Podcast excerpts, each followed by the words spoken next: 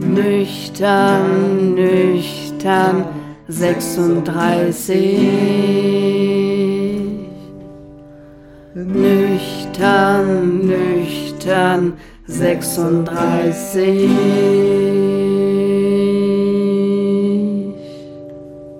Herzlich willkommen zur zweiten Folge von Nüchtern 36, dem Berlin-Kreuzberg-Podcast mit Hilde Haberland und Andreas Pagela.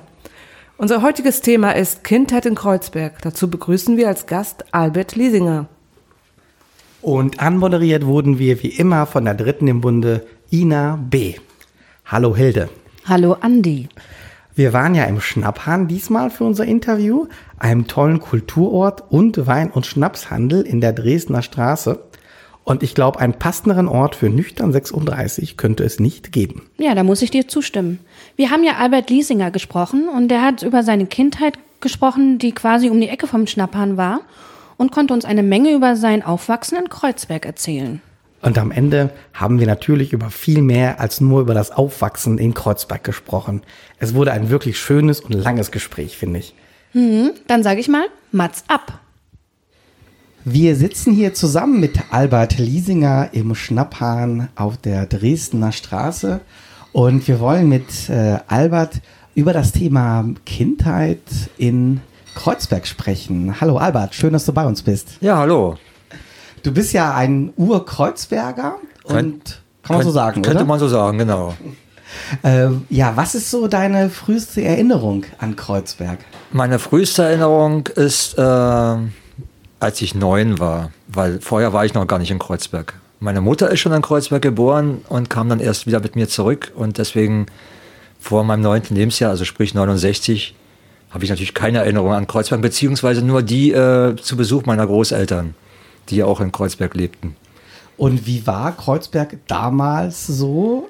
Ich würde sagen, ähm, Einheitsgrau, verlassen ein bisschen, obwohl Menschen da waren, aber es wirkte irgendwie halt spärlich bis verlassen, weil es ja auch dann ins tote Ende hineinging. Ne?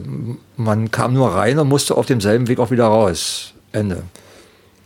Genau, Kreuzberg war ja damals an drei Ecken, an drei Seiten von der Mauer umgeben. Genau. Das hat ja auch dann für das Hausbesetzer Kreuzberg und so prägende Gründe gehabt, warum dann alle hier hingezogen sind. Ja, klar. Äh, freier Wohnraum, also günstiger Wohnraum erstmal, was bedingte, dass damals sehr viele Studenten nach Kreuzberg kamen äh, und die natürlich den äh, die Ansichten Kreuzbergs äh, in der Meinung aller verändert hat, inklusive meiner. Hat man das auch damals gespürt in der Stadt, so dass Kreuzberg ein ganz anderer Stadtteil war als die anderen? Äh, das kann ich am, also könnte ich im Nachhinein beantworten, äh, nicht im Vorhinein. Ich kann nur sagen, im Vorhinein war es halt so, dass durch äh, Bundeswehrflüchtlinge und Studenten eben sich meine Weltanschauung auf alle Fälle verändert hat, äh, weil einfach neues Gedankengut hier äh, reinkam, was mich prägte. Ich war ja damals noch in der Schule und ähm, kann erst im Nachhinein eigentlich dann sagen, dass das genau wahrscheinlich äh, so war, dass das eben alles etwas verändert hat und etwas annehmbarer und schöner gemacht hat, auch wenn noch nicht optisch. Und dann waren die Studierenden also offen, auch gegenüber den Bewohnern von Kreuzberg, Ja. so wie dir? Ja, würde ich schon sagen, ja. Also ich habe jedenfalls sehr, aus, aus der Zeit sehr viele Freunde gewonnen, äh, teilweise noch bis heute und äh, kann eigentlich sagen, ich kenne wahrscheinlich mehr von denen als noch aus der Zeit davor. Fasziniert, in welchen Jahren warst du hier in der Schule? Äh, äh, von 69 bis 78. Und wenn du dich so an deine Klasse zurückerinnerst, wer waren so deine Mitschüler damals?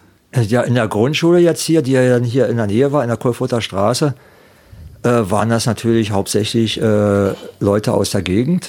Klar, weil äh, Grundschüler gehen ja nun mal in die Ja. nächstgelegene Schule. In der Oberschule, die ja dann in 61 war bei mir, ähm, war es natürlich schon anders. Da war es schon sehr durchmischt, da, äh, weil dann auch schon einige weggezogen waren und trotzdem blieben. Und deswegen waren viele aus der Gegend, 61, 36, aber eben auch äh, bis nach Marienfelde, nachher am Ende, die dann zur Schule kamen. Gab es so ein prägendes äh, Erlebnis aus der Zeit oder so einen Moment, den man immer so im Kopf hatte, so wo man sagt, äh, das war ein Ort, wo wir immer hingegangen sind als Schüler in den ähm, End 60er, 70er Jahren? Also äh, prägend war für mich äh, als äh, Grundschüler der Oranienplatz und die Dresdner Straße tatsächlich, weil das mein Schulweg war. Und deswegen auf diesem Schulweg natürlich auch etliches passiert ist immer wieder. Das war sehr prägend, kann ich schon sagen. Oranienplatz war sehr prägend, einfach ähm, weil da äh, existierten zwei sogenannte Gangs. Ach was, am Oranienplatz. Ja, am Oranienplatz. Äh, Die eine äh, ähm, äh, äh, setzte sich zusammen aus der Gruppe äh, der Mamau-Siedlung, die war damals Waldemarstraße, Ecke Leuchtner, nee, Leuchtner, Leuchtner, wie heißt der, Segelsdamm. Da ist so ein Haus mit so Lodging-Gängen und da, äh, das war die sogenannte Mamau-Siedlung. Das war die eine Gang, wenn man das so sagen kann, aber gab es ja früher den Begriff noch gar nicht. Und die andere setzte sich zusammen aus zwei Familien mit jeweils zwölf Kindern. Oh, ja. Das ist schon eine eigene Gang in sich. Genau. Ja. So, und die spielten also am Oranienplatz regelmäßig Cowboy und Indianer und was man eben so machte in dem Alter. Und ähm, ich spielte auch öfter mit denen mit. Und irgendwann sagten sie zu mir, so jetzt musst du dich entscheiden, in einer von beiden Gangs musst du irgendwie Mitglied werden. Ja, vollkommen richtig.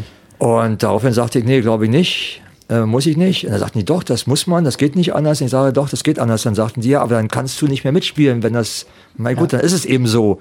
Aber ich werde mich nie entscheiden für eine von beiden. Ähm, ich entscheide mich lieber spontan. Ja, sehr richtig. Also Kreuzberger sind ja autonom und lassen sich nicht vereinnahmen von der einen noch von der anderen Seite, egal wie es ist. Ich, kenne das nur mit, mit, ähm, mit ähm, Indianer und, und Cowboy und so, dass die Kinderbauernhöfe, die es hier oben immer noch gibt, da hat man ab und zu mal die Ponys freigelassen, damit die Polizisten die dann einsammeln müssen. Ah, auch schön. Genau, die müssen dann mal hinterherlaufen, alle haben dann immer geklatscht und so in der Ja. Zeit. Ja, genau. Ah, super. Und hat man die Hausbesetzer damals mitbekommen? Also hat man das auch wirklich gemerkt? In der Zeit noch nicht, es war etwas später. Äh, und zwar ähm, war das Anfang der 70er. Ja. Äh, ich war äh, zu der Zeit sehr oft in 61, weil meine Oma dort lebt, also äh, Wilhelmstraße, Hedemannstraße in der Gegend. Und wir hatten äh, deswegen auch immer schon in der ganzen Gegend natürlich auch alles äh, bespielt, was man bespielen konnte. Fra- Da gab es haufenweise alte Häuser, freie Plätze und unter anderem auch das äh, spätere Weißbecker Haus. Da spielten wir als Kinder schon.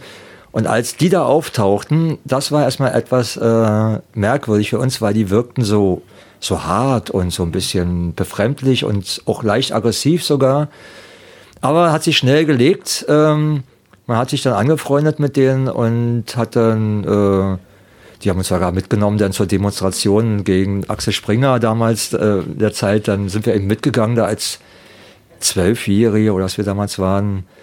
Und die hatten dann auch ein Holzhaus gebaut noch gegenüber vom Weißbecker Haus, wo sie sagten, ihr könnt da, wenn ihr wollt, auch das mitbenutzen. Also, also nee, das, äh, die gingen schon auf einen zu, aber die waren auch erstmal haben sie einen angeblufft, um zu merken, wie man reagiert. Und dann, wenn sie gemerkt haben, ach, der erschreckt sich ja gar nicht, dann, äh, also, Es ist einer von uns, es ist kein Axel Springer-Anhänger in dem Moment. Dann. ja, genau, ungefähr so. Genau, ja, mit zwölf Jahren auf einer Demo hat jetzt auch nicht jeder erlebt bisher. Ne? Ja. Ja, hast du irgendwas, was dich so prä- geprägt hat in dieser Zeit? Oder was du bis heute mitgenommen hast? Äh, Ja, habe ich, aber das kam auch erst etwas später, würde ich behaupten. Äh, also das war dann schon äh, gegen Ende der 70er, also da war ich dann schon 18. Da äh, bin ich dann tatsächlich auch noch im Weißbecker Haus gelandet, habe da auch gelebt, elf Jahre lang. Und äh, da habe ich anfangs eben äh, mit Freunden, die aus Westdeutschland kamen, immer ähm, diese Begegnung der Mauer gehabt, die für mich ja ganz normal war. Ja. Es endete einfach hier am Oranienplatz für mich immer, oder egal wo. Irgendwo war diese Mauer, die war einfach da. Das war, hat man gar nicht drüber nachgedacht. Und ein Freund von mir, oder ja, zu der Zeit ein werdender Freund, äh, sagte zu mir, ich kann mich nicht daran gewöhnen, dass mitten auf der Straße eine Wand steht und die Straße geht dahinter weiter, ich kann da aber nicht hingehen. Das macht mich fertig. Und da habe ich anfangen, also angefangen darüber nachzudenken und äh, habe gedacht, ja, hat er eigentlich recht. Also eigentlich geht's da drüben ja weiter und äh, was ist da eigentlich? Hat sich aber wieder gelegt erstmal.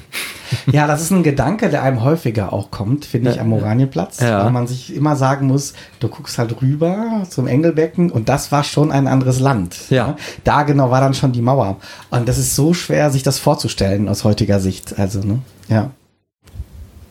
Ja, Albert, also ich weiß ja von dir, dass du in zwei Bands spielst. Wie Ja. heißen die denn? Äh, die eine heißt Blueface. Das ist die Band, äh, die mich auch dazu gebracht hat, äh, wieder Musik zu machen. Und die zweite heißt Time Bandits. Und das heißt, dass du schon mal Musik gemacht hast? Ja, ich habe ähm, äh, schon in, in, in, in, den 70er Jahren äh, über die Kirche äh, Musik gemacht. Das war damals umsonst der Unterricht. Da habe ich dann Flöte gespielt und dann auch Gitarre. Und dann habe ich es aber wieder gelassen, weil ich als 13-Jähriger, 14-Jähriger nicht ähm, um 16 Uhr nachmittags sagen wollte zu meinen Freunden, ich gehe jetzt zum Musikunterricht in eine Kirche. also habe ich das gecancelt äh, und äh, habe dann erst wieder mit 18 angefangen, als ich im Weißbecker Haus landete. Da gab es einige Leute, die Musik gemacht haben und mit denen habe ich dann auch Musik gemacht, habe ich also Gitarre gespielt und auch Bass und äh, habe das dann erst wieder beendet, äh, als ich dann immer mehr in, den, in die Arbeit hineinkam und gleichzeitig die anderen Musiker irgendwie äh, unbedingt berühmt werden wollten, wo ich daran nicht dran glaubte, äh, dass das klappt. Ähm, dann habe ich das gelassen. Und ja, und erst vor acht Jahren, also sprich, ähm, was war es denn? Ich war jedenfalls ähm, äh, Anfang 50, äh, kam dann eben der Zufall zur Hilfe, nämlich als als ich beim Fußballspielen zusammensaß äh, mit zwei Freunden. Der eine ist der Gitarrist dieser Band, Blueface, und der andere ist der Mann von der Bassistin saßen wir also nach dem Fußballspiel zusammen, tranken ein Bier und dann sagt der Gitarrist, ach, es ist gerade blöd, der Schlagzeuger ist abgehauen und jetzt haben wir keinen und ohne Schlagzeugproben ist irgendwie, bringt's nicht. Und dann sagte der andere, eben der Mann von der Bassistin, ja, du hast doch früher mal Musik gemacht, Albert, willst du nicht einsteigen? Und dann sagte ich, ja, du bist lustig. Erstens ist es 25 Jahre her, äh, wo ich Musik gemacht habe. Außerdem habe ich damals Gitarre gespielt. Drittens nicht besonders gut. Und viertens, ähm, ich habe schon drei Bier drin, ich kann es ja mal probieren. habe ich es probiert, die waren zufrieden, haben hat gesagt, das reicht uns, wir können es machen und dann habe ich es gemacht. Ja, und vor drei Jahren, dreieinhalb Jahren kam dann die zweite Band auf mich zu, die ich auch schon ganz lange kenne. Ich habe auch meine Frau darüber kennengelernt, über die Band. Äh, und denen ist das Gleiche passiert. Der Schlagzeuger war weg, schon ein Jahr lang sogar. Und die fragten mich dann auch, aber wir haben ja gehört, du spielst jetzt Schlagzeug und so, willst du denn nicht einsteigen? Ja, und so kam es eben, dass ich auch dort eingestiegen bin und ja, jetzt, obwohl ich keine Zeit habe, äh, zwei, mit zwei Bands Musik mache und ich mich darüber freue, dass ich die Zeit mir nehmen kann, obwohl ich sie nicht habe. Ähm, du hast ja gesagt, dass du Flöte und Gitarre gelernt hast. Ja, ähm, Blockflöte zuerst. Blockflöte? hm, Natürlich. ähm, aber nur ganz kurz für mich, um zu begreifen, wenn man Gitarre spielt oder Flöte, also ich habe überhaupt gar keine Ahnung, ähm, ist es schwierig, das umzusetzen dann auf dem Schlagzeug? Also war die Umgewöhnung schwer? Ähm, jein. Äh, ich sag mal so, ich hatte damals, als ich also im Weißbeckerhaus mit den anderen Leuten Musik gemacht habe, mich schon mal das eine oder andere Mal an Schlagzeug gesetzt und habe gemerkt, dass ich dafür ein Fable habe. Also, dass ich irgendwie äh, was umsetzen kann, ohne was zu können. So, und das hat mir natürlich geholfen. Also wenn das nicht gewesen wäre, dann wäre das auch nicht so gekommen. Und du bist, du machst das autodidaktisch, richtig? Ja, genau. Und ist es kein Problem für dich? Also können die anderen alle irgendwie äh, Noten oder? Nee, Noten kann von denen, also einer, würde ich sagen, kann es wahrscheinlich recht gut. Ein anderer noch denke ich, auch ganz gut und die anderen zwei gar nicht. Und ich konnte es mal, nämlich damals aus dem Kirchenunterricht, aber habe es verlernt. Ich kann es nicht mehr. Was für Musik macht ihr denn? Äh, mit der ersten Band, also wo ich zuerst eingestiegen bin, Blueface, äh, würde ich sagen, das nennt man so ähm, Independence Rock, äh, irgendwie alternativer Rock, irgendwie also 80er Jahre Musik, ein bisschen 90er und sowas. Und mit der zweiten Band, die ja ähm, alle vom Jahrgang auch älter sind, ist es eher klassische Rockmusik, ähm, sowas wie angelehnt an Rock'n'Roll, ein bisschen Country-Einflüsse, ein bisschen Punkrock, alles so ein bisschen drin. Ähm, eigene und gecoverte Songs. Mhm. Ähm, da du ja jetzt in der Band spielst, schon eine ganze Weile, ähm, was für eine Musik hat dich denn eigentlich geprägt? Huh. also geprägt hat mich natürlich erstmal die Disco-Musik der 70er definitiv. Ich bin ja, hatte ja keine älteren Geschwister, von daher also auch keine anderen Vorgaben erstmal. Äh, das war sehr prägend und dann irgendwann, das war so 74, 75, 74 glaube ich war es, äh, hat mich eine Sendung, die nannte sich damals Rock Ovarias. Da lief zwischen Weihnachten und Neujahr jeden Tag von abends um 10 bis morgens um 4 durchgängig Musik und jedes Jahr ein anderes Thema. Und das erste Thema 74, 75 war die Rockmusik. Und da habe ich also fleißig mit meinem Radiorekorder also aufgenommen und das gehört, habe das auch meiner damaligen Freundin vorgespielt, die dann sofort sagte, oh, das ist mir zu progressiv, wo ich gar nicht wusste, was sie damit meint. Jedenfalls äh, hat es dazu geführt, dass unsere Wege dann auseinandergegangen sind. und da war klar, Rockmusik äh, wird mich also weiterhin prägen, hat's auch, äh, wobei ich sagen muss, ähm, dadurch, dass ich auch selber Musik gemacht habe, war ich auch immer interessierter an andere Musik noch, also außer der Rockmusik. Und so kam ich dann auch zum Funk, zum Funk-Rock, zum Funk-Jazz, zum Jazz äh, und dann wieder zurück zur Rockmusik. Hast du eine Lieblingsband? Nein. Was haben denn die Hausbesetzer damals gehört? Weißt du das noch? Aus erster Hand können wir es da mal erfahren. Ja, ähm, klassische, also äh, Rockmusik äh, der älteren Gangart von Stones äh, bietet es nicht so ganz mehr, glaube ich. Da waren wir schon ein bisschen zu jung für. Ähm, aber auch dann die ganze äh, Rockmusik der 70er und 80er, was dann äh, wie, äh, ähm, wie hießen sie doch gleich alle, Whitesnake, äh, was war das hier mit Ozzy Osbourne da, ähm, also diese ganzen Rockbands, das hat uns eigentlich geprägt, Roy Gallagher und Gitarrenrock eben, ne? Schöner Gitarrenrock, viel Gitarre, lange Solis, Gab es damals noch so Kreuzberger, so Ureinwohner, die damit gar nichts anfangen konnten? Also die gesagt haben, was sind das jetzt hier, die ganzen Rocker, die jetzt hier nach Kreuzberg kommen und so? Du meinst jetzt über die Musik? Also genau. äh, äh, na, äh, sicher, klar. Ich meine, es gibt ja viele, äh, ich, ich, nenne sie jetzt mal Ureingeborene in Kreuzberg, ähm, die ja nicht zwingend jetzt äh, mit der Rockmusik was zu tun haben. Die haben eher Schlagermusik zum Beispiel gehört und die gibt es auch heute noch, diese Menschen, die leben immer noch hier. Ich treffe manche noch hier und da. Und äh, die hören wahrscheinlich auch immer noch Schlager. Und das ist ja auch in Ordnung. Das ist ja absolut legitim. Jeder soll ja damit glücklich werden, was er gerne mag. Sag mal, wo probt ihr denn eigentlich? Äh, mit der ersten Band Blueface proben wir in der Warschauer Straße, fast Ecke Revala in der Nähe da. Und mit der zweiten Band hier in der Forsterstraße, sprich also in dieser schönen Straße, wo Mark Forster seinen Namen her hat. Also auch in Kreuzberg. Ja, genau. Hat er äh, den Namen wirklich von der Straße? Er, er behauptet das selbst. Ähm, er, es gibt nämlich dort, wo wir proben, oben ja. ein Studio, ein äh, sehr bekanntes Berliner mhm. Studio und scheinbar ist er damit involviert. Und sagte mal in einem Interview, er hätte seinen Namen über die Forsterstraße wegen des Studios, weil es da ist, hat er sich Forster genannt. Wieder mal was gelernt. Das ist ja mal spannend. Ja, ne? ich muss gerade wirklich lachen, weil ich versuche mir das gerade vorzustellen. Müsste man mal den ganzen Leuten erzählen. Ähm, wir haben ja gerade doch über die ganzen äh, Straßen gesprochen und als du so über die Oranienstraße gesprochen hast, dachte ich natürlich an der Himmel über Berlin in dem Moment, wo der Engel gefallen ist und nicht mehr Engel ist.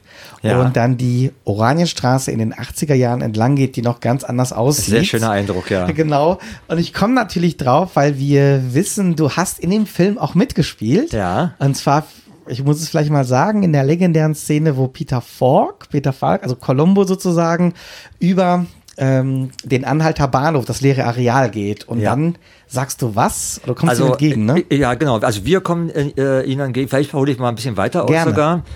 Ähm, und zwar war das so, ähm, wir waren eine ganze Gruppe von Leuten, äh, alle aus dem Weißbecker Haus, mhm. die dort als Statisten waren. Das war nämlich der Deal mit äh, Wim Wenders.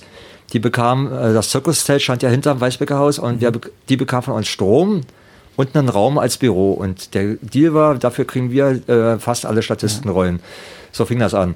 So, dann waren wir also mit, ich glaube, acht Leuten oder zehn Leuten da auf dem Einheiter Bahnhof und Wim Wenders meinte, ja, ihr möchtet so eine Begegnungsszene haben.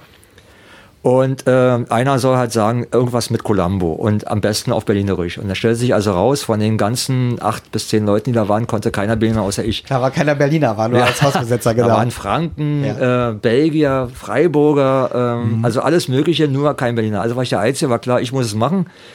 Habe ich gesagt, geht auch, schaffe ich. Äh, und habe dann aus dem Bauch heraus gesagt, ich würde sagen, äh, Watten ist das Columbo. Mhm. Und alle lagen schon flach und sagten, das ist der Satz, so nehmen wir ihn. Und so haben wir es ja auch getan. Und äh, eigentlich war in der Szene geplant gewesen, dass sich äh, Bruno Ganz, der noch ein, der ja ein Engel ist mhm. und unsichtbar war, mhm. sollte sich unter uns mischen. Und Wim Wenders sagte im Vorfeld, aber bedenkt, er ist nicht sichtbar. Ihr dürft ihn nicht ausweichen. Also, ne, mhm. keine falschen Bewegungen. Und wir sagten so ganz dreist, wir eben damals waren, kein Problem, den rennen wir über den Haufen. Und dann kam er vorher noch zu uns und sagte, "Ach, aber nicht so doll, nicht, dass ich in Dreck fliege. Und wir dachten, Bruno, macht ja keine Sorgen, wir kriegen das schon hin. Haben wir aber nicht hingekriegt, ich schätze mal er nicht und wir auch nicht. Äh, die Szene ist ohne ihn dann gedreht worden. Ja, fantastisch. Und so hast du sozusagen deinen äh, Schritt in die Weltfilmgeschichte getan. Also, Äh, ja, nein, natürlich nicht. also wir haben es bei, bei YouTube gesehen, tatsächlich den Ausschnitt. Ja. Und wenn es einmal im Netz ist, ist es. Es ist, äh, ne? es ist natürlich einer der wenigen Lacher in dem Film, deswegen natürlich auch sehr auffällig. Ne? Also ich, im, im Kino, ich habe mir damals auch im Kino angeguckt äh, und das war äh, der Punkt, wo alle lachten im Kino. Genau, weil einfach die Rolle Ja. Columbo so präsent ist, dass Ja. man Peter Falk damit immer verbindet, egal Genau. was passiert. Und ich hatte eine ganz interessante äh, Sache, äh, das war hier in der Oranienstraße, dann äh, hinterher, als der Film rauskam. Ich habe damals in dem Fahrradladen da gearbeitet. Ähm, und da kam also ein Kunde rein und ich, ich verkaufte ihm was, ich weiß nicht mehr genau, was es war, egal. Und er sagte irgendwann, ich kenne dich irgendwo her, ich kenne dich irgendwo her. Ich meine, ja klar, ich bin mein ganzes Leben schon hier, wahrscheinlich sind wir uns schon begegnet. Meint er, nee, nee, nee, nicht von hier, von woanders. Und dann haben wir aber weitergemacht mit dem Gespräch. Dann sagt er, hast du in einem Film mitgespielt? Und ich meinte, ja. Meint er, Himmel über Berlin? Ich meinte, ja. Ich meine, wo hast, woran hast du es erkannt? Ich meinte, an der Stimme. Weil die Szene ist ja nicht lang genug, dass man Ja, eigentlich dass sich das das Bild einbringt, genau. wenn man mich nicht kennt. Wenn man mich hier kennt, dann, ich werde andauernd angesprochen von Leuten, die mich kennen, die aber nicht wussten, dass ich mitgespielt habe. Die erkennen mich. Ja, ja. Aber der hat mich über, tatsächlich über die Stimme erkannt. Das war nicht ziemlich abgedreht. Also war aber auch der Einzige. Und wie waren sonst so die Dreharbeiten? Also wie war Wim Wenders damals? Ich, also er war, ich fand das äh, ziemlich cool, locker, konzentriert. Äh, er wusste, was er tat, glaube ich. Also so war mein Eindruck. Genau wie bei Columbo übrigens auch. Der wirkte auch sehr professionell, weder ablehnend noch irgendwie äh, zuvorkommend, einfach äh, in seiner Arbeit drin, lief auf und ab, äh, sprach seine Texte und ähm, war aber, wenn man dann mal kurz äh, aufeinander kam und was sagte, dann auch ganz nett und ganz okay. Aber man merkte, er war voll in seiner Arbeit, was wir eher nicht so waren, weil wir keine Ahnung davon haben. Das ist manchmal viel leichter natürlich. Ne? Ja, Also- wir, wir wurden immer schlechter, ne, bis zum zehnten Take und er wahrscheinlich erst besser ab dem zehnten. Ja, genau. Ja, ja. Äh, Wim Wenders erzählt ja auch immer die Geschichte, dass sie den Peter Falk erst während der Dreharbeiten hinzugeholt haben. Ja. Dass er ja angeblich gar nicht eingeplant war vorher für den Film. Und sie dann irgendwann kurz vorher überlegt haben, da fehlt noch irgendwas. Und die Nummer sich besorgt haben, ihn angerufen haben, mitten in der deutschen Nacht, die natürlich dann nicht in Amerika Nacht war. Und er hat sich in den Flieger gesetzt, ist einfach dann rübergekommen. Ja. Also jedenfalls ein sehr sympathischer Mensch, fand ich. Also, Und Wim Wenders aber auch. Er war auch sehr sympathisch äh, und angenehm. Überhaupt das ganze Drehteam war eigentlich, äh, fand ich sehr angenehm, muss ich sagen. Einzig schade ist, dass Wim Wenders sich nicht mehr an mich erinnern konnte. Ich war letztens, äh, als dieser äh, Digital-Überholung da rauskam, Ja. im, in Friedrichshain im, im Freilichtkino letztes Jahr. Da hat er eine Rede gehalten. Ich weiß, der war auf Tour. Der war auch im Zoopalast damit, der war in mehreren Kinos. Und ich bin da runtergegangen und habe dann äh, gesagt, hallo, darf ich mal was sagen und so. Und, und er meinte, ja klar, ich meinte, ich habe damals ja mitgespielt in dem Film da am Anhalter Bahnhof. Und dann nannte er eine Szene eine ganz andere. Ich meinte, ach, war das vielleicht die Szene? Und ich meinte, ja, okay. Und dann habe ich gesagt, alles klar, er erinnert sich nicht, fertig. Ich war aber keiner der Engel, genau. Doch, mm, mm, irgendwie. Ja. Genau. Ich dachte natürlich, ah, er sagt, ja klar, natürlich, äh, du bist doch der. Aber nein, das, Alle, alle erinnern sich dran, aber alle du nicht. eher nicht, genau. Ja. Das war ein bisschen schade, aber ist auch verständlich. Was denkst du, wenn du dich siehst in diesem Film? Was ich denke, Mhm. cool. Perfekt, dem kann ich nichts hinzufügen. Genau. Ja, stimmt. Ich habe ja Albert, ähm, der kam, der Film kam ja neulich im Fernsehen, ne? Und dann habe ich Albert eine WhatsApp geschrieben, haha, du warst auf Arte zu sehen. Und dann kam auch so eine Antwort wie, ja, ich weiß. Oder so, was hast du geschrieben? Müsste ich nachschauen, kann ich jetzt so nicht wagen. Ähm, Naja, gut, aber du bist ja mit dem Himmel, bist du ja ähm, quasi mit deinem Beruf auch so verbunden. Ja, wenn man das so sehen mag, schon, klar, ja. Ja, was machst du denn? Ich bin äh, Bauklempner und Dachdecker äh, und somit also viel auf den Dächern Berlins unterwegs. Ähm, und äh, ja, jetzt darfst du eine Frage stellen. dann ja, was dazu. gerne. Na, aber was, also hast du davor noch was anderes gelernt? Also bist du, hast du Dachdecker gelernt? Nee, ich habe nicht Dachdecker, ich habe Bauklempner gelernt. Ähm, Dachdecker habe ich mir dann angeeignet und äh, dann halt mit übernommen, auch in meinen Beruf. Und äh, ich leite ja, ich habe ja eine kleine Firma, Zwei-Mann-Betrieb. Und da, da beide Arbeiten sehr eng miteinander verknüpft sind, ähm, wurde das oft gefordert, dass es eben auch oft zusammen ausgeführt wird. Und bis zu einem gewissen Maß kann ich das eben auch tun. Und das mache ich auch gerne. Und äh, zur zweiten Frage, ob ich äh, nur das gelernt habe oder ob ich, ich habe das gelernt, dann habe ich eigentlich das nicht mehr gemacht, lange Zeit, äh, bis 1990 und habe dann erst eben dadurch, dass ich die Möglichkeit hatte, diese Firma zu übernehmen, mit einem Freund zusammen, äh, dann erst wieder äh, da Fuß gefasst und bin da wieder eingestiegen. Ähm, gibt es ein besonderes Erlebnis, also oder das erste Mal, wo du auf dem Dach warst? Ja. Erste Mal, als ich auf dem Dach war, dachte ich, hups, ganz schön hoch und äh, nur nicht runtergucken. Weil ich war nämlich eigentlich niemals schwindelfrei äh, in meiner früheren Zeit. Bin es aber jetzt geworden. Ich habe es mir antrainiert und kann das ablegen. Kannst du dich an das Haus erinnern? Also welche Straße? Ja, das kann ich mich. Äh, das war in der Thomasstraße in Moabit.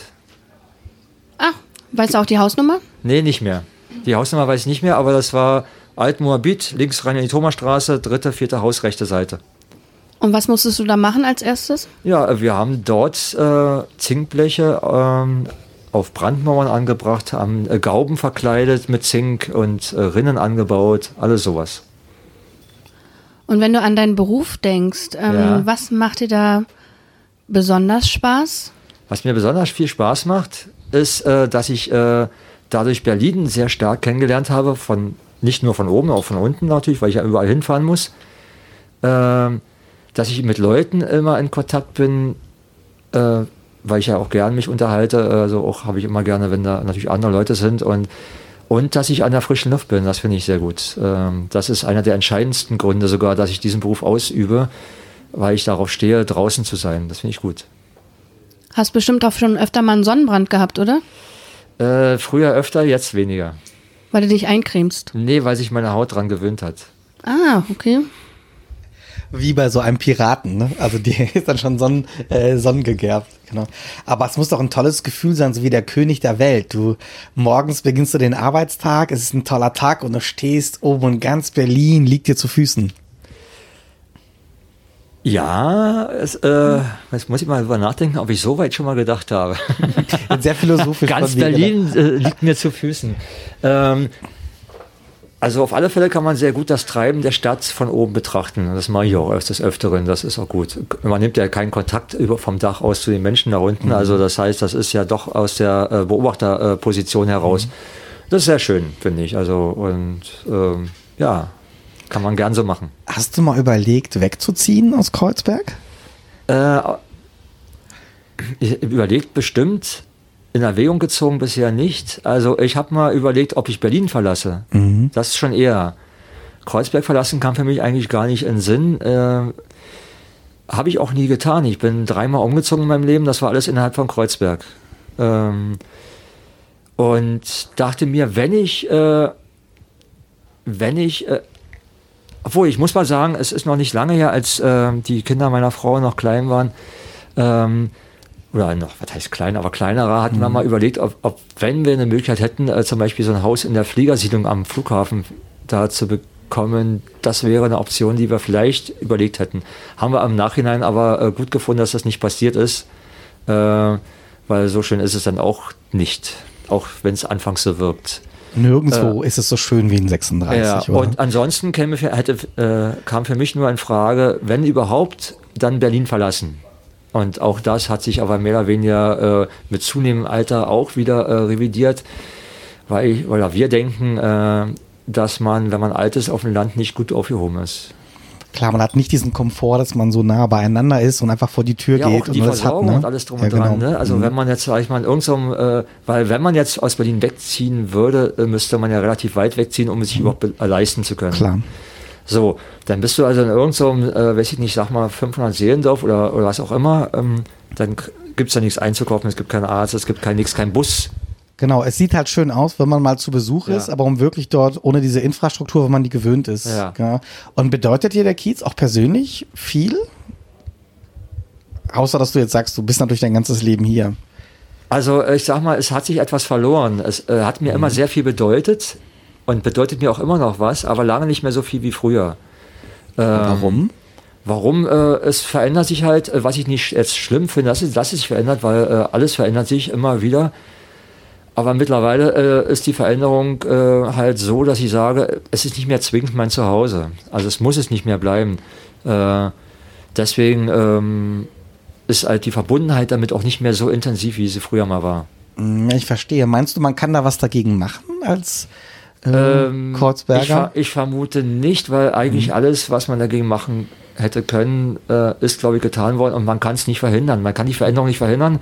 Kreuzberg ist äh, hier in Anführungszeichen geil. Deswegen will die ganze Welt nach Kreuzberg kommen. Wo die ganze Welt hin wird, äh, wird es erstens voller, zweitens Ja. teurer, äh, drittens lauter äh, und was man alles sonst noch will. Ähm, so, und somit ähm, passieren natürlich dann automatisch die Sachen, die jetzt gerade passieren, Verdrängung, alles drum und dran. Äh, Leute müssen wegziehen, weil sie sich ja nicht mehr das leisten können, hier zu leben. Das heißt eigentlich, irgendwann äh, wird wahrscheinlich Kreuzberg gar nicht mehr so interessant sein für äh, die ganze Welt.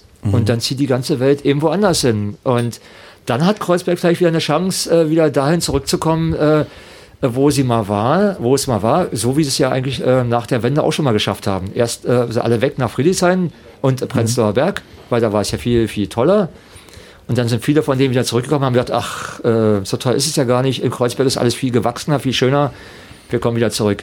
Ähm, das fand ich ganz gut und äh, ich kann mir vorstellen, sowas kann auch wieder passieren. Albert, wo wohnst du denn eigentlich? In der Oranienstraße. Ja, aber wo? Äh, wo? Äh, ganz, Beschreib nah, mal. ganz nah am SO36. Was siehst du gegenüber? Gegenüber sehe ich, äh, lass mal kurz überlegen, was sehe ich da eigentlich gegenüber. Da sehe ich eine Buchhandlung, äh, dieser Comicladen, Comicladen, Buchhandlung, Fahrradladen. Das ist dann schon weiter rechts ein bisschen. Dann natürlich der Lebensmittel Hillmann, ganz wichtig für mich. Äh, ähm, was sehe ich noch? Klamottenläden sehe ich noch ein bisschen. Die verschwinden aber langsam, habe ich das Gefühl. Hier, äh, Spätkäufe. Natürlich, ja. ja, Hm. Spätkäufe sehe ich.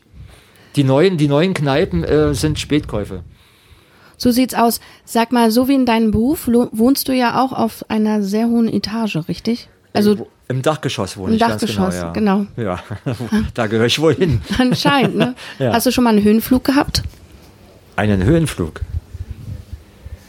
Ähm, wie meinst du das? Na, einfach einen Höhenflug. Also, weil du ja ständig in der Höhe, also du bist wie zu Hause ja, in Ja. der fünften Etage und dann bist du auf dem Dach. Also bist ja eigentlich nie auf der Erde, also an der Erde so. Du meinst einen So Höhenkoller geerdet. oder einen Höhenflug? Also Höhenflug hatte ich bestimmt schon mal, aber nicht im, im Zusammenhang mit der Höhe, sondern einfach, weil ich äh, vielleicht abgedreht wurde. genau, genau, das ist die Gefahr, genau, wenn man so weit oben ist. Genau. Du fliegst nie in Urlaub, weil du bist eh immer oben. Nach Ja, dem ja, Motto, genau. genau. Ich bin schon da, genau. Ich fliege übrigens wirklich nicht. Ich fliege nicht in Urlaub. Also schon seit Ewigkeiten in kein Flugzeug mehr gestiegen und mache ich auch nicht mehr. Okay, du hast täglich genug Höhe dann, ja. Ja, nicht deswegen. Äh, Das hat eher ökologische Gründe. Also ich halte Fliegen für nicht sinnvoll und äh, habe festgestellt, Ja. man muss auch nicht die Welt bereist haben, um äh, ähm, sich wohlzufühlen, sondern man kann auch äh, so ganz in der Nähe manchmal was entdecken, was unheimlich toll ist und was viel entspannter ist, als überhaupt erstmal weit weg zu fliegen oder irgendwie. Es gibt nichts, was spannender ist, das versuchen wir mit dem Podcast hier auch rauszukriegen, als das, was in deiner Nähe ist. Würden wir sofort unterschreiben. Weil wenn du das allererste Mal in New York bist, bist du plattgewalzt von der Stadt, aber es gibt unendlich viele Abenteuer allein in 36 noch zu erleben und Häuser und Innenhöfe und Menschen. Ne? Hast du hier so einen Lieblingsort, wo du am liebsten dein Bier trinkst? Den habe ich natürlich und zwar seit ungefähr zehn Jahren, vermute ich mal, wird das sein. Äh, länger? Seit zehn Jahren hier nämlich äh, im Schnapphahn bei Axel. Äh, als ich, äh, wir hatten damals hier einen Laden nebenan, meine Frau und ich, und äh, haben dadurch Axel kennengelernt. Und seitdem ist das eigentlich unsere erste Anlaufstelle. Ich habe noch weitere natürlich. Ähm, das ist am Heinrichplatz äh, der Goldene Hahn und auch der Elefant. Das sind alteingesessene Ja, zwei tolle Kneipen sind das, ja. Äh, die ich also auch schätze und auch gerne hingehe. Äh, und dann hört es aber auch schon auf mit. Ah, nee, der, äh, natürlich im Intertank. Ähm, Ja. Intertank muss ich noch erwähnen, ist zwar schon auf der anderen Seite der Hochbahn, eigentlich schon gar nicht mehr äh, im Kiez, wie man so schön sagt. Ist ja schon eine ganz andere Gegend. Aber, ab und zu kann man sich mal Aber was Bricht man mal aus, es ist, genau. die, es ist die Gründungskneipe der meiner einen Band, der Time Bandits, Mhm. und deswegen sind wir natürlich auch dort verwurzelt. Ja, vielen Dank für diese Einblicke. So Ja. in, dein, in dein Leben, ja, aber auch hier in, in 36. Eine Frage hätten wir noch zum Abschluss. Würde ich sagen. Obwohl wir noch stundenlang mit dir weitersprechen könnten. Da müssen wir jetzt aufpassen. Das werden wir auch gleich machen, weil wir ja auch hier im Schnapphahn sind. Deswegen werden wir auch gleich weiter zur Theke ziehen. Aber ähm, was haben wir noch als Abschlussfrage, Hilde, uns überlegt? Ja, Albert, also was würdest du sagen, wenn, ja, wenn du in Kreuzberg stecken Nee, ich glaube, ja. genau, wir haben uns überlegt, genau. Wir haben lange an dieser Frage gearbeitet, aber jetzt. jetzt ist sie dahin. Okay, genau, jetzt ist sie. Nee, Quatsch. Nee, also nochmal von vorne. Nee, nochmal von vorne, nein, genau. Wir haben gesagt, was würdest du sagen, wenn du Kreuzberg einstecken könntest? Einstecken könnte. Einen stecken könntest, also wenn du Kreuzberg deine Meinung sagen könntest. Das haben wir uns, glaube ich, überlegt bei dieser Formulierung. Wenn ich Kreuzberg meine Meinung sagen könnte, ähm, werde so, wie du warst dem können wir, glaube ich, nichts mehr hinzufügen. Vielen herzlichen Dank für das Gespräch und ähm, ich hoffe, wir sehen uns dann bald hier wieder bei der einen oder anderen Gelegenheit und nicht nur äh, oben auf dem Dach. Natürlich, immer gerne. Wir hätten noch stundenlang mit Albert weitersprechen können. Das haben wir dann auch gemacht. Wir haben uns dann vor den Schnapphahn gesetzt und den schönen langen Sommerabend genossen. Gangs of Oranienplatz. Hilde, was fällt dir dazu ein? Ganz einfach, dass es ein ganz anderes Bild ist, als was uns Albert geschildert hat. Andere Zeit, an, andere Bilder. Viel idyllischer. Ich stelle mir das so schwarz-weiß vor und ganz ruhig und ganz leer. Damals. Ja, ja, damals, aber heute irgendwie nicht mehr. Also heute sehe ich nur dicke Autos, äh, große Autos, laute Musik. So fett durch den Kiez cruisen und so weiter. Hey Leute, ich bin hier. Ja, und so einfach irgendwie respektlos gegenüber Fußgängern, Fahrradfahrern und einfach, ja, was kostet die Welt? Ja, also keine Kindergangs auf jeden Fall. Ein bisschen krimineller. Ja, genau. Ich meine, das Interessante fand ich ja dann die Sache mit dem Weißbecker Haus. Also wie dann diese Gang, Kindergang, die da erwachsen werden und dann konfrontiert werden mit den äh, Hausbesetzern. Ja, das Tommy Weißbecker Haus ist ja eigentlich ziemlich bekannt. Also man geht da vorbei. Ne? Genau, man fährt ganz oft dran vorbei, obwohl die meisten Leute wie ich auch, jetzt oute ich mich mal, die gar nicht wissen, dass das das Tommy Weisbecker Haus ist. Also ein Wohnkollektiv, was es seit 1973 schon gibt, ähm, mehr oder weniger zu verorten, da wo die SPD-Zentrale ist, also mitten in der Stadt. Und ähm, wir werden euch nachher einen Link reinstecken noch ähm, in die Begleitmaterialien zu dem Podcast. Da kann man sich mal die Geschichte durchlesen, die wechselhaft und sehr spannend ist. Ja, also gegenüber vom Tommy Weisbecker Haus ist ja quasi auch, wo der Film von Wim Wenders läuft, ähm, Himmel über Berlin, das Zelt. Das Zirkuszelt war an der Stelle, wo sich der Engel unsterblich in die Artistin verliebt einer der schönsten Momente der Filmgeschichte, denn da wird der Film auf einmal ja auch bunt von Schwarz-Weiß, ne? Ja, genau. Sag mal, hast du eigentlich eine Lieblingsszene? Ja, ich, ich habe tatsächlich die Szene, die glaube ich alle haben, wo Peter Falk, also Peter Falke, wie er hier sagen, äh, wo er an der Pommesbude steht und ins Leere guckt und sozusagen dem Engel sagt, ich weiß, dass du hier bist. Und ich habe da noch eine sehr persönliche Erinnerung, weil diese Pommesbude stand nachher ganz lange ähm, äh, hier in, in Schöneberg. Der, und da war ich dann beim Joggen ganz oft. Und bin beim Joggen ganz oft dran, ähm, habe ich mich hingestellt und mir vorgestellt, tatsächlich, das ist genau diese eine Stelle. Hast du dann auch Pommes gegessen? Die war leider schon zu zu dem Zeitpunkt. Die das war dann jahrelang geschlossen, bis sie letztens abgerissen wurde vor ein paar Jahren. Das ist ja schade. Also meine Lieblingsszene ist, ähm, würde ich mal sagen, die irgendwie fast keiner bestimmt erwähnt, aber die für mich sehr wichtig ist, ähm, die im Autohaus, wo die, die, die zwei Engel treffen, mhm. so im Cabrio, glaube ich, sitzen. Mhm. Relativ am Anfang ist Ganz das, am Anfang ja. und darüber sprechen über ihren Job. Und wie Bruno Ganz, also die Figur von Bruno Ganz, dann wirklich total poetisch und sehnsüchtig ähm, erzählt, wie beschissen es eigentlich ist, Engel zu sein. Also zu spüren, also alles, was man halt nicht machen kann oder was es nicht gibt als Engel. So ein bisschen den kritischen Beitrag bringt, so als Engel zu sein. Ja, ja, da klingt das ja schon an, dass sie sich dann entschließen äh, oder sich dann eben Bruno Ganz äh, entschließt, kein Engel mehr zu sein im Verlauf des Films. Mm, das ist Lustige ist ja daran, dass es ja auch die Zeit, von der Albert erzählt hat. Ja, Das stimmt, ist die ja 80er. 86, genau, 86 ist der Film. Und so diese leeren Straßen, ähm, die leere Oranienstraße, die die Engel dann teilweise entlanglaufen. Das ist ja genau die Welt, in die uns äh, Albert entführt hat. Ja, quasi durch seinen Beruf ähm, ist er ein Engel. Das ist ja das Allerschönste, dass er auch noch Dachdecker ist. Also wie poetisch ist das denn? Ne? Ich sehe immer ihn so vor mir, wie er auf seinem Dach steht und so die Engel abgelöst hat, als der wahre Engel von Berlin. Ja, und da würde ich jetzt mal sagen, dass wir auch eigentlich schon fast am Ende sind, oder? Ich glaube, dem kann man nichts mehr hinzufügen. Eigentlich kann man seinen Schlussworten schon gar nichts mehr hinzufügen. Also Kreuzberg, bleib, bleib so, wie du mal warst. Ne? Ja. ja, Andi, dem habe ich auch nichts mehr hinzuzufügen. Ja, den habe ich auch nichts mehr hinzuzufügen, außer, Anni, dass du, glaube ich, vergessen hast, dass die Imbissbude an der Bundesallee stand. Und damit endet auch die Folge 2 von Nüchtern 36 mit Hilde Haberland. Andreas Pagiela und in der Regie war Ina B. Warten, ist das Columbo? Wenn das, wenn das 36.